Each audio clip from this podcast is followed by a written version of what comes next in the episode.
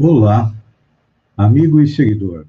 Seja bem-vindo à nossa live diária da Reflexão Matinal, onde eu e você vamos em direção ao nosso coração para lá, como jardineiros espirituais, elevar templos às nossas virtudes, ou seja, fazer com que elas cresçam, floresçam e frutifiquem porque são elas que nos levam à tão sonhada felicidade, e ao mesmo tempo cavarmos masmorras aos nossos vícios, procurando fazer com que eles e os defeitos diminuem, diminuam, para que possamos chegar à tão sonhada felicidade, porque são eles a causa da nossa infelicidade. São vícios e defeitos como egoísmo, orgulho, cupidez, sensualidade, que atraem para nós as coisas negativas, as dores, o sofrimento, as doenças. E todos nós, nos dias atuais, estamos em busca de quê? De uma saúde equilibrada para que possamos nos livrar do vírus mortal a Covid-19, que tem ceifado milhares de vidas em todo o planeta, e aqui no Brasil são mais de 350 mil pessoas que retornaram à pátria espiritual. Temos aí, já tivemos 12 milhões de infectados, e boa parte deles ainda está com sequelas. Estão sendo descobertas as sequelas do coronavírus, então é importante a gente compreender que a nossa saúde depende do quê? Do equilíbrio orgânico, do nosso equilíbrio emocional, do nosso equilíbrio psíquico. Este é o grande desafio para nós no momento atual. Somos que estamos em busca da felicidade. Mas a felicidade não é a realização dos nossos desejos, não. A felicidade, ela chega a partir do momento em que nós nos damos conta daquilo que é possível fazer para nós. Um beijo no coração da Maria, da Glória Claudino, de quem mais ela está nos dando, dizendo que adora nossas reflexões. Obrigado. A gente tenta auxiliar as pessoas a melhorar o seu astral ter um pouco mais de conhecimento a respeito da realidade espiritual, para que possamos seguir em frente. E agora, nos últimos dias, temos trabalhado uma das leis que rege o universo, que é a lei do trabalho. Eu sei. Segunda-feira é aquele dia que a gente acorda cansado, com preguiça. É, mais uma semana, normalmente, é o primeiro pensamento que nos vem à mente preocupados com as contas para pagar, preocupados com a nossa saúde, e muitas vezes não vemos o trabalho como uma oportunidade de crescimento, de elevação. Ontem comentávamos a respeito da nossa insatisfação com o emprego, com a família. Normalmente temos na nossa mente aquela propaganda que me lembro do Henrique, é que diz que sempre que na casa do amiguinho ou na casa dos outros é melhor. Mas cada um de nós está colhendo neste momento aquilo que plantou em encarnações anteriores. Embora você não aceite a ideia da reencarnação, mas se você parar para pensar, somente a reencarnação pode nos esclarecer o porquê de tanta diversidade no mundo? Por que, que uns nascem ricos, outros nascem pobres? Por que, que uns nascem com uma deficiência física, um vem com problema na visão, outro na audição, outro com problema de locomoção, enfim, uns nascem super inteligentes, outros, infelizmente, é, nem tanto, alguns são autistas, outros são enfim, não há uma explicação lógica, clara e sucinta para a diversidade humana do que é a lei da reencarnação. Através dela, Deus nos dá a oportunidade de crescer, evoluir e também de corrigir os nossos erros. Nos dá uma família, de acordo com a nossa necessidade encarnatória, e também nos dá a consciência do eu, ou seja, o livre-arbítrio, o conhecimento das leis que regem o universo, que todos nós conhecemos todas as leis morais, porque elas estão fixadas na nossa mente, pelo menos no Ocidente, com Moisés que nos trouxe os dez mandamentos, com Jesus que nos trouxe os seus dois, amar a Deus e amar ao próximo, só que isso é um processo que nós estamos inseridos, então o trabalho é importante, é fundamental. Muitas vezes a gente inveja os animais, não é? Os animais não trabalham, a gente pensa que não trabalham, mas Deus provê o que eles precisam. Por exemplo, as abelhas. Talvez seja dos animais o mais trabalhador de todos, porque a vida inteira dela é o quê? Ir em busca do pólen para produzir o mel. Vive trabalhando. Não questiona, porque não tem o livre-arbítrio de decidir, olha, eu não quero ser abelha, eu não quero trabalhar produzindo mel, eu quero fazer uma outra coisa. Não. Nos nossos irmãos, nos reinos inferiores, impera o quê? O determinismo da lei. Cada um aprende a trabalhar da sua maneira. A aranha tecendo a sua teia, ela nos dá a oportunidade de compreender por que, que aqueles fios tão pequenos são tão fortes. E aí nós iríamos pela vida fora mostrando que cada um trabalha e Deus provê.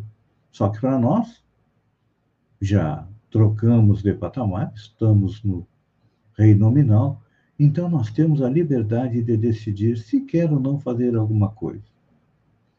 Nossa liberdade é relativa. Eu posso passar a vida inteira no mesmo trabalho e passar a vida inteira descontente com ele. Com certeza, numa próxima encarnação, eu vou vir com alguma dificuldade para a gente poder compreender que o amor ao trabalho é uma das leis do universo. Então, pense nisso, amigo e seguidor, a respeito do seu trabalho. Não é o melhor do mundo? Não. Ah, eu gostaria de ter o, aquele trabalho que algum tempo atrás apareceu na internet, a divulgação pedindo alguém que fosse morar numa ilha e ficar lá só cuidando da ilha com tudo que tinha à sua disposição. Talvez seja o melhor trabalho do mundo. Mas quem, quem foi, com certeza sentiu a solidão. Então, nós nunca estamos contentes porque a sociedade nos impõe necessidade de trabalhar mais, de ir para outro trabalho. Mas enquanto nós estamos fazendo o trabalho, hoje, vamos procurar vê-lo como algo positivo, e é positivo, porque através do trabalho nós conseguimos manter-nos economicamente, tem dinheiro para vestir, para comprar um carro, muitas vezes para sair, apesar de que agora, na pandemia, é mais difícil. Mas então, o trabalho nos ajuda a nos manter e também vai nos ajudar a evoluir. Minha marido, a Cláudia Caldino, diz que o cachorro dela trabalha e cuida da casa. Então, é assim que acontece nos reinos inferiores e cada um de nós, quando vem ao planeta, tem duas missões. Primeiro, fazer a nossa evolução. Isso é intrínseco. Falei que nós vamos ver mais. Além de fazer a nossa evolução, nós ainda temos a responsabilidade de ajudar a Deus, a Jesus e aos espíritos fazer ele vai evoluir. A pandemia vai passar, e o que vai restar para nós são o quê? As lições que nós aprendemos dela. Pense nisso Enquanto eu agradeço a você por ter estado comigo durante esses minutos, fiquem com Deus e até amanhã, no amanhecer, com mais uma reflexão matinal. Um beijo no coração e até lá, então.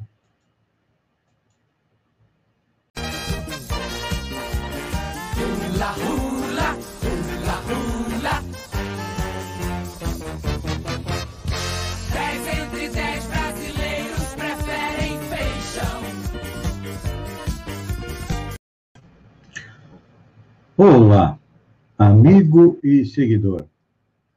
Seja bem-vindo à nossa live de diária não, a nossa live do Bom Dia com Feijão.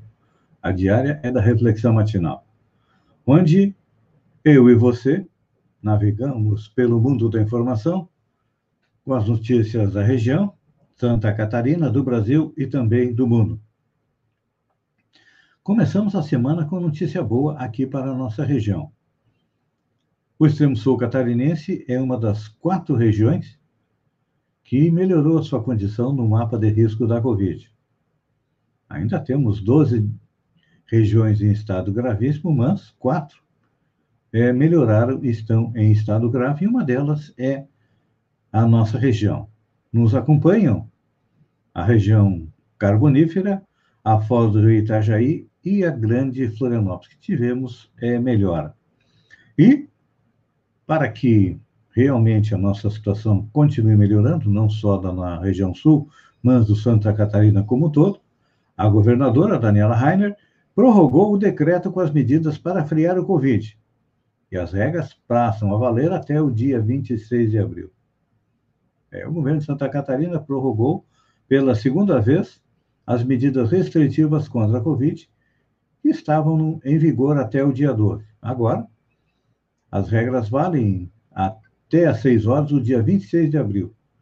O documento, publicado no Diário Oficial do Estado, determina o novo prazo dia 30 de abril para a suspensão do acesso do público a competições esportivas públicas e privadas. Só para a gente relembrar, as restrições foram publicadas no dia 19 de março. De lá para cá, houve pequenas alterações. A primeira prorrogação aconteceu no dia 4 de abril e agora novamente. Então, só para a gente relembrar, está proibida a circulação de pessoas em lugares públicos, como praia, parques e praças. Só está permitido ir a esses locais para a prática de exercício físico de forma individual. E fazendo uma análise do que aconteceu nesta semana, o país atravessa mais uma semana mortal em relação ao coronavírus. Só para nós termos uma ideia do número de mortos, a semana que terminou, dia 10, o Brasil perdeu 21.172 pessoas pelo coronavírus. É mais um recorde negativo da pandemia. Nunca antes a doença matou tanto em uma única semana no país. Os dados são do consórcio de veículos de imprensa. Só para vocês terem uma ideia, a quantidade de vítimas é 8% maior que na semana anterior, que já havia batido o recorde. Aqui em Santa Catarina, neste domingo, dia 11, as informações do governo do estado dão conta que 834.448 pessoas tinham sido diagnosticadas com o coronavírus e 12.016 pessoas haviam morrido desde o início da pandemia. O dado bom é que 804 mil pessoas conseguiram se recuperar, ou seja, tem 30 mil pessoas que estão é, com casos é, ativos. Nas últimas 24 horas, haviam sido 50 mortes. Então, fazendo uma análise da última semana, é, nós tivemos aí uma semana 1.131 óbitos em Santa Catarina, ou seja, quase 10% do total numa semana, 8% em torno disso. E o número de casos foram 27 mil novos casos. Aqui na nossa região, tivemos uma pequena melhora. O número de casos caiu de 582 para 522, ou seja, 70 casos em torno de 7%, 8%. Só que o número de óbitos é grande. Foram 29 óbitos em uma semana. No mês passado, mês de abril, ou melhor, desculpe, no mês de março, nós tivemos 123 óbitos. Provavelmente, tudo indica que vamos bater esta marca, porque o que está acontecendo? A nova variante, a P1, a Manaus, que está atingindo a nossa população, é mais, é mais mortal, ou seja, ela contamina mais e o pior é que hoje, pelas estatísticas que nós temos, o maior número de pessoas internadas na UTI são pessoas mais jovens. E o mais jovem, o que, que acontece? Ele tem mais resistência, ele custa detectar, ele custa a ser internado, mas também quando é internado, vai rapidamente também. Mas tem notícia boa. Está começando hoje a campanha de vacinação contra a gripe. A partir de hoje, na primeira etapa, entre 12 de abril e 10 de maio, serão vacinadas crianças, gestantes, povos indígenas e trabalhadores da saúde. Na segunda etapa, 11 de maio a 8 de junho, idosos e professores. E na terceira etapa, 9 de junho a 9 de julho, os demais grupos prioritários. Papa Francisco diz que compartilhar bens não é comunismo, mas cristianismo. Existe missa com presos e refugiados. O Papa Francisco fez uma saída em comum no Vaticano neste domingo para celebrar a missa do Domingo da Misericórdia com presos e refugiados e profissionais da saúde. Durante a celebração, o pontífice lembrou que os primeiros cristãos não tinham conceito de propriedade privada e compartilhavam tudo. Isso não é comunismo, mas puro cristianismo, afirmou. Francisco também destacou a importância para os cristãos da misericórdia de servir aos demais. Não podemos permanecer indiferentes, não podemos viver uma meia-fé que recebe, mas não dá. Tendo recebido misericórdia, vamos nos tornar misericordiosos, pediu o Papa. A missa foi realizada em uma igreja próxima à Praça de São Pedro, entre o público com cerca de 80 pessoas por causa das medidas de prevenção ao coronavírus. Havia presos de dois presídios de Roma e um centro de detenção de jovens, assim como refugiados da Síria, Nigéria, Egito e profissionais da saúde de um hospital próximo. O Papa tem 84 anos e foi vacinado contra o coronavírus antes da viagem ao Iraque, no início de março. Não usou máscara durante a missa, segundo a agência de notícias France Press. Realmente, a partilha é aquilo que o padre faz na comunhão Distribuir o corpo de Cristo. Isso é comunismo? Não, não é. Faz parte do rito cristão. Vamos analisar. No tempo de Jesus, quando Jesus retorna à pátria espiritual, é, Pedro recebe de presente uma casa de uma viúva e cria a casa do caminho onde todos eram recebidos e atendidos, tanto na parte espiritual quanto na parte econômica, e a Casa do Caminho vivia das doações. Então, por que, que nós não podemos compartilhar o que é nosso? O Papa tem razão. O compartilhar não é comunismo, é cristianismo. Lava Jato e Moro tiveram influência dos Estados Unidos, afirma Le Monde. O jornal francês Le Monde publicou uma reportagem neste domingo, na qual afirma que o governo dos Estados Unidos teve influência sobre a Operação Lava Jato a partir de uma conexão com o então juiz Sérgio Moro. O jornal afirma que uma apuração que levou meses de investigação, entrevistas e pesquisas, permitiu a conclusão de que a Lava Jato serviu a muitos interesses, mas não à democracia. A reportagem afirma que a conexão entre Estados Unidos e Lava Jato começou ainda no governo George Bush. Na época, a administração do então presidente americano buscou aumentar a ação antiterrorista de Brasília, criando uma rede de especialistas locais capaz de defender as posições americanas sem parecer joguete de Washington. Na época, Moro teria colaborado com os Estados Unidos no caso do Banestado e então foi convidado para participar do programa Visitantes Internacionais do Departamento de Estado. Moro teria aceitado e feito uma viagem aos Estados Unidos em 2007, na qual fez contato dentro do FBI do Departamento de Justiça e também do Departamento de Estado. Em 2009, Moro teria estado com Karine Moreno Taxman, procuradora dos Estados Unidos, especializada na luta contra a lavagem de dinheiro e do terrorismo, em um evento da Polícia Federal em Fortaleza. Em caso de corrupção, você deve sistematicamente e constantemente ir atrás do rei para derrubá-lo, teria dito Karine em seu discurso.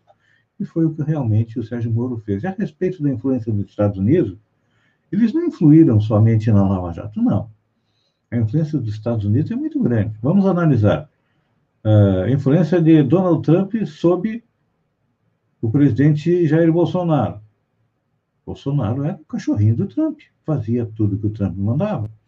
Na época da ditadura, o Brasil foi responsável é, por golpes de Estado, já está comprovado no Chile e também nos demais países da América Latina, a mando dos Estados Unidos. E vamos ver agora. É claro que o presidente Joe Biden vai também tentar, tentar não, vai manter a sua influência sobre o Brasil. Não sei se não está por trás é, do movimento para tirar da cadeira de presidente o Jair Bolsonaro. Amigo e seguidor, eu agradeço a você por ter estado comigo durante esses minutos. Fiquem com Deus e até amanhã, às sete horas, com mais um Bom Dia com Feijão. Um beijo no coração e até lá, então.